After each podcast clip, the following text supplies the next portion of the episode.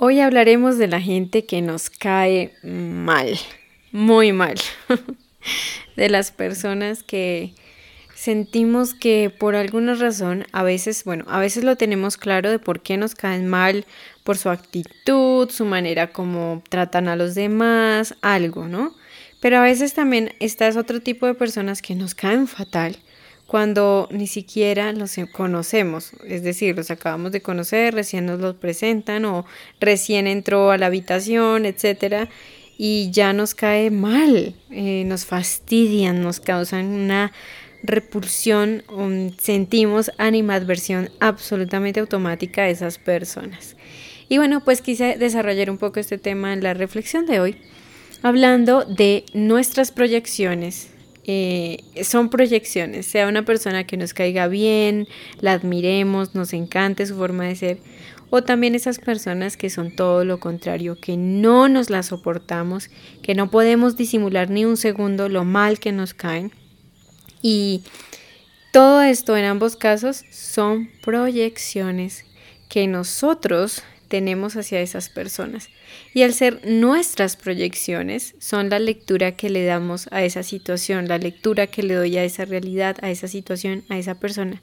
Por ende, esa lectura, esa proyección es mía, pertenece a mí y debo analizarla porque esa proyección habla más de mí que de la otra persona realmente. Em, esas personas que nos caen mal, a todo, no a todo el mundo le caen, les caen mal, ¿no? Entonces, eh, cuando yo estoy frente a una persona que realmente no soporto, que algo de esa persona me incomoda, me duele, me fastidia o simplemente no soporto, eh, muchos no analizamos más a fondo qué hay en esa situación, qué eh, nos está tratando de mostrar, digamos que a nivel inconsciente, esa persona. Para empezar, nuestro subconsciente, como es algo etéreo, para poderlo eh, comprender, entender, y en esto Carl eh, Gustav Jung, este psicoanalista, habló muchísimo de esta parte de lo que era el subconsciente, de cómo se reflejaba en los demás, ¿no? En el subconsciente de las demás personas. Y las demás personas son ese espejo para el subconsciente.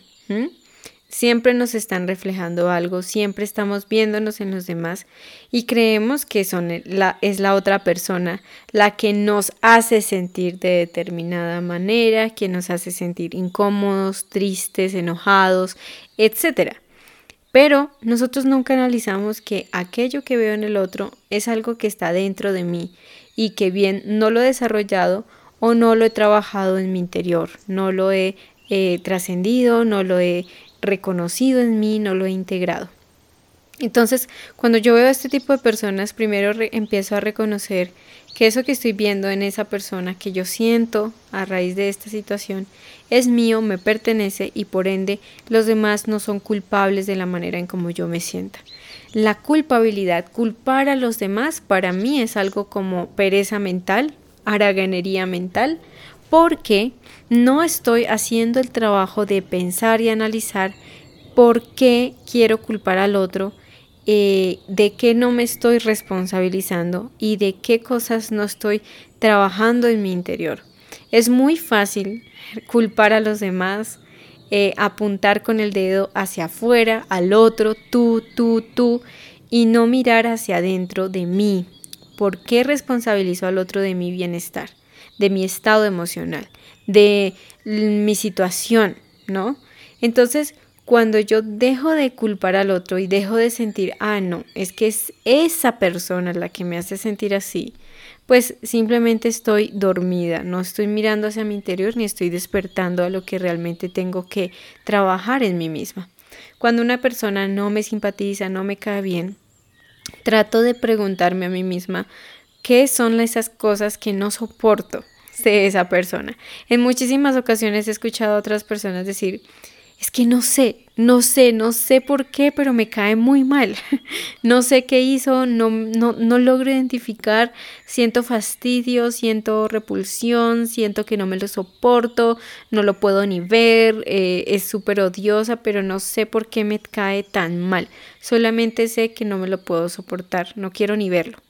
Entonces, eh, a pesar de ese ruido, de ese fastidio, eh, trato de ir rumiando, digámoslo así, como analizándome o si tengo que escribirlo y me ayuda mejor a escribirlo, pues lo hago. Un mapa de ideas, un mapa mental o escribirlo o hacer simplemente un diálogo conmigo misma, una autoindagación de qué cosas son las que me fastidian de esa persona. Ay, cómo mira, cómo habla, cómo se para, cómo me fastidia y empiezo a descubrir que tal vez es envidia porque veo que todo el mundo le habla, es muy popular, eh, es tendencia, todo el mundo la admira y yo quisiera ser ese centro de atención pero no lo tengo. O siento que esa persona está compitiendo conmigo y yo interpreto que está compitiendo conmigo. O a veces son esas cosas que yo mm, creo que em, son así absolutamente, pero realmente es algo que es mío. Voy a poner un ejemplo, sonó súper enredado esto, pero es, por ejemplo, ay, yo siento que ella se ríe súper duro. Entonces al reírse duro está llamando la atención y está robándome el protagonismo. Entonces yo creo que todo el mundo va a pensar que ella está llamando la atención. Y a veces no es así. Para otras personas puede que simplemente se esté riendo y ya, no pasa nada. Soy yo la única la que pienso que me están vigilando, que me tienen rabia, que mm, me están espiando, que eh, se burlan de mí, de que no soy suficiente. Y eso por eso, como les decía, son mis proyecciones.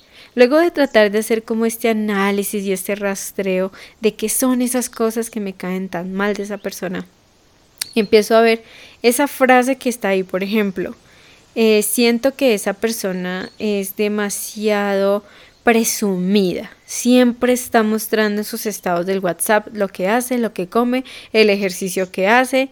Eh, y me parece fatal, me parece que es supremamente de mal gusto. A mí qué me importa si usted se está tomando un baño de, de burbujas en su tina, en su casa. Entonces, luego de identificar por fin qué es lo que me cae tan mal y me fastidia esa persona, hago eh, una inversión de pensamiento en mí misma, ¿no? Entonces, voy a poner el ejemplo, como les decía, una persona muy presumida, y esto sí es un ejemplo realmente de mi vida, ¿sí? Había, hay ciertas personas que noto que hay rasgos que no me gustan, no me gustan. Uno de ellos es ese que les mencioné, que son, me parece que son presumidas, que son de esas personas que muestran absolutamente todo en sus estados, en sus historias, en, en todo, ¿sí? Como que es como demasiado exagerado. Yo recuerdo una vez una persona que también era de ese estilo y me cae mal. y esa persona en uno de sus estados le tomó una foto a su mascota pero no se notaba que era la foto de la mascota, porque la mascota se veía muy pequeña en el ángulo de la cámara, o sea, estaba en una esquina de la foto pequeñita, pero la mayor parte de la imagen del espacio en la foto era para la casa, o sea, la fachada de su casa realmente. Y ella ponía como una descripción en la foto como te amo, mascota linda, bueno, algo que uno le diga al perro o al gato, ¿no? Pero eh, si fuera una foto realmente de la mascota, pues se vería todo el primer plano la mascota, ¿no? El animalito. Pero no, la mascota simplemente estaba por allá en una esquina súper pequeñita y todo el espacio de la foto era la fachada de su casa, ¿sí? Ay, no, ustedes imaginarán cómo me dio de fastidio, claro. Ella no está tomando una foto al perro, le está tomando una foto a la pinche casa para que todo el mundo sepa cómo es su casa y que su casa es grande y es la más bonita. Y a mí siempre me ha fastidiado ese tipo de gente, que siempre tiene que andar alardeando todo lo que tiene. Entonces, em, empecé a hacer eso. Entonces, ¿qué me fastidia a esa persona? Pues que es presumida que además la casa no me parecía nada del otro mundo, ¿sí? Y ahora lo que hago es eh, rebotar ese pensamiento en mí. Entonces, a veces un exceso que yo veo que una persona está haciendo em, y que yo percibo que es un exceso en esa persona, en mi subconsciente realmente ese exceso lo debería de aplicar a mí misma. Es un espejo invertido, digámoslo así, como opuesto entonces son estas dos polaridades, las personas que son muy presumidas o las personas que son demasiado tímidas, introvertidísimas y supremamente aisladas del mundo. Y entonces pude analizarlo en mí. Entonces me fastidia la gente que es tan presumida que todo el tiempo está llamando la atención, queriendo ser el centro. Y qué vi en mí misma respecto a ello, ¿no? Pues me pude dar cuenta que yo a lo largo de mi vida he sido muy tímida. Nunca me ha gustado compartir nada de mí. Soy una persona, o era una persona demasiado hermética. Eh, quería esconderme, aislarme todo el tiempo de las personas. Nunca tuve redes sociales, fotos, nada. Nunca me ha tomado de, nunca me ha gustado de hecho tomarme fotos mucho a mí misma. Tomo muchas fotos a, a no sé, al paisajes, a mis mascotas, pero no mucho como cosas de mi propia vida, ¿no? cosas que yo veo que la gente no para de tomar fotos. un ejemplo, cuando van a un gimnasio y se toman fotos de cómo están haciendo ejercicio y cómo están sudando, a mí me parece eso que no. yo no jamás hago algo así. Entonces, ¿qué pude integrar con esta persona que me estaba mostrando, no? Me pude, pude integrar en mí que yo estaba siendo demasiado aislada, que yo debería darme un poco más a las personas, más que abrirme a, eh, las personas, es como abrirme a la vida, ¿no? Eh, dejar que mi vida dejara de ser tan hermética, tan encapsulada, ¿no? Dejar de aislarme tanto, compartir un poco más y que eso estaba bien, o sea, integrar un balance entre esas dos polaridades. Y cuando empecé a identificarlo de que ya era algo mío, ya la otra persona pues obviamente no es que me caiga muy bien, pero ya no me parece tan repulsiva la situación, ya no me cae tan en exceso como una patada en el estómago. Otro ejemplo con el que quisiera terminar para eh, explicar muchísimo mejor esta situación de las personas que nos caen mal tiene que ver con una experiencia de, mm, digamos, como un trabajo, algo así, era algo muy formal. Y digamos que yo eh, en este equipo de trabajo tenía a, bueno, algunas personas, mujeres, mm, más que mujeres como que tenían una edad que era más como que podrían ser divinamente mi mamá. O sea, ya eran muy señoras. Y siempre que yo estaba hablando o exponía una idea, un proyecto o algo, yo sentía que ellas todo el tiempo como que me rechazaban, como que me hacían mala cara, como que, ay no, Sonia ya vino a hablar. Sí. Entonces me sentía como fastidiada, como que no quería entrar, sentía miedo, como muchos nervios.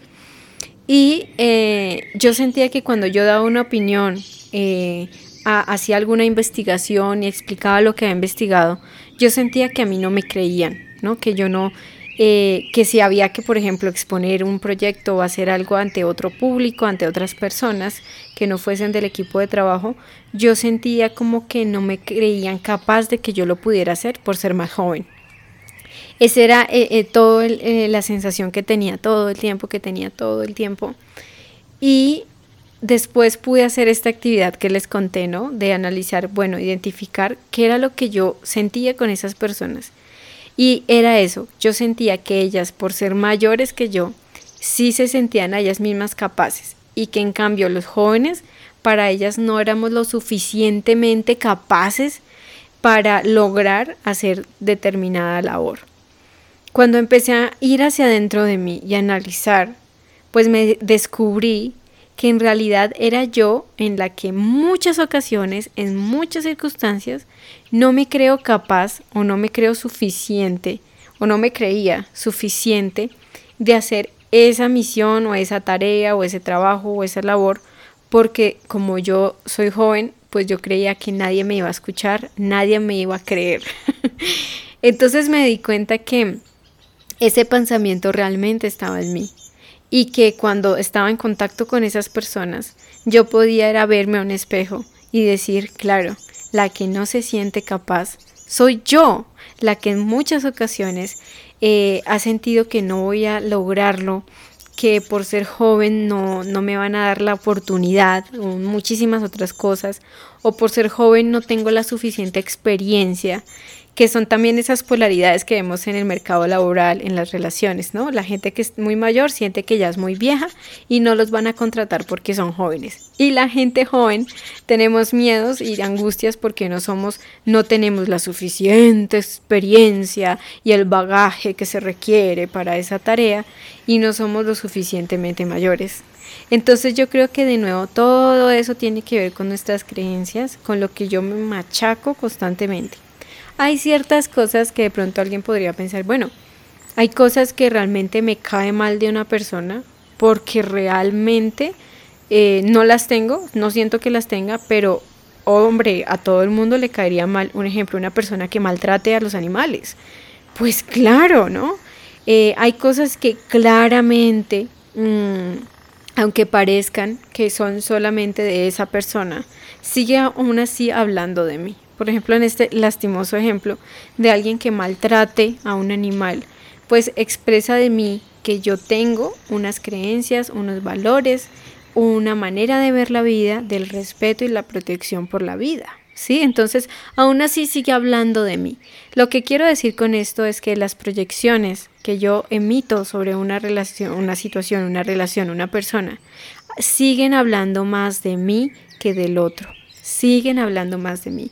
Entonces la maravilla de esto es que esas personas que nos caen tan mal, que no soportamos, que nos parecen de lo peor, son regalos mal envueltos que nos van a ayudar a conocernos más a nosotros mismos. No quiere decir que nos obliguemos a que nos caigan bien esas personas, a que nos hagamos sus amigos. Eh, como les conté, pues esa persona, pues a mí me sigue cayendo mal. no, no me genera mucha, no sé, eh, utilizar a tu perrito solo para mostrar que tienes una casa grande no me parece. Pero es una proyección mía, como les dije, puede que alguien que esté escuchando diga, Ay, a mí eso no me parece nada nada del otro mundo, yo lo hago incluso. Es mi percepción, es algo que está hablando es de Sonia. Entonces quise dar estos ejemplos para de pronto si alguien estaba analizando este tema, pues puedas pensar, ¿no? En esa persona que de pronto te cae mal o de pronto no alguien que nos caiga mal. A veces hay situaciones de gente que amamos, que queremos mucho, que vivimos con ellos, pero que hacen algo que no nos gusta, que hacen algo que como que no nos, no nos termina de agradar, que no nos entra y nos disgusta, por el contrario, ¿no? Por ejemplo, en un equipo de trabajo, alguien que tú sientes que nunca hace sus trabajos, nunca hace su tarea, no hace las cosas que tiene que hacer y te fastidia eso, ¿no? Y el otro puede decir, no, pero yo estoy haciendo mi trabajo, lo que pasa es que tú quieres que me la pase todo el día trabajando hasta la noche y yo no voy a hacer eso, yo tengo otras cosas que hacer. Entonces, ¿qué te puede estar mostrando esta persona? Pues que tienes que ser un poco más relajado, no seas tan estricto contigo misma, contigo mismo. Si tú eres la persona que estás todo el tiempo trabajando hasta la noche, tiempo extra, y te disgusta que los demás no se maten igual que tú, es porque te están mostrando que la vida no es solo trabajo, que tienes que aprender a disfrutar más de la vida, eh, pasar tiempo con los que amas, no tomarte tan en serio y que no todo es trabajar. La vida tiene más cosas y por eso nos fastidia, porque el otro sí tiene esa capacidad para soltar, dejar de hacer y seguir haciendo otras cosas en la vida. Entonces, bueno, estos son pequeños ejemplos, pero este tema de las proyecciones, créanme que me encanta porque me llevan a precisamente eso, a la autoindagación, a conocerme más, a ser consciente lo inconsciente, a reflejarme en el otro y lo mismo, cuando yo soy la que le caigo mal a alguien, también puedo eh, ver, decir, bueno, seguramente le reflejo a alguien o le reflejo algo de su historia. en otro momento vamos a hablar de eso, cuando yo soy la que le caigo mal a otras personas. Si les parece interesante y les gustaría ese tema, pues bueno, pueden hacérmelo saber de pronto en YouTube o en Instagram pueden escribirme a Sonia Taraxia y allí con mucho gusto pues estaré preparando este tema. Por ahora, muchísimas gracias por haberme escuchado, por tu tiempo, te deseo un excelente día, tarde o noche y nos seguimos escuchando aquí en Sonia Taraxia. Autoestima, mente y relaciones sanas. Hasta pronto.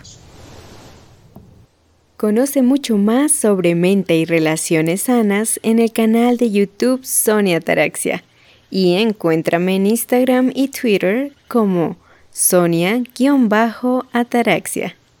Gracias, muchas gracias por escuchar Sonia Ataraxia.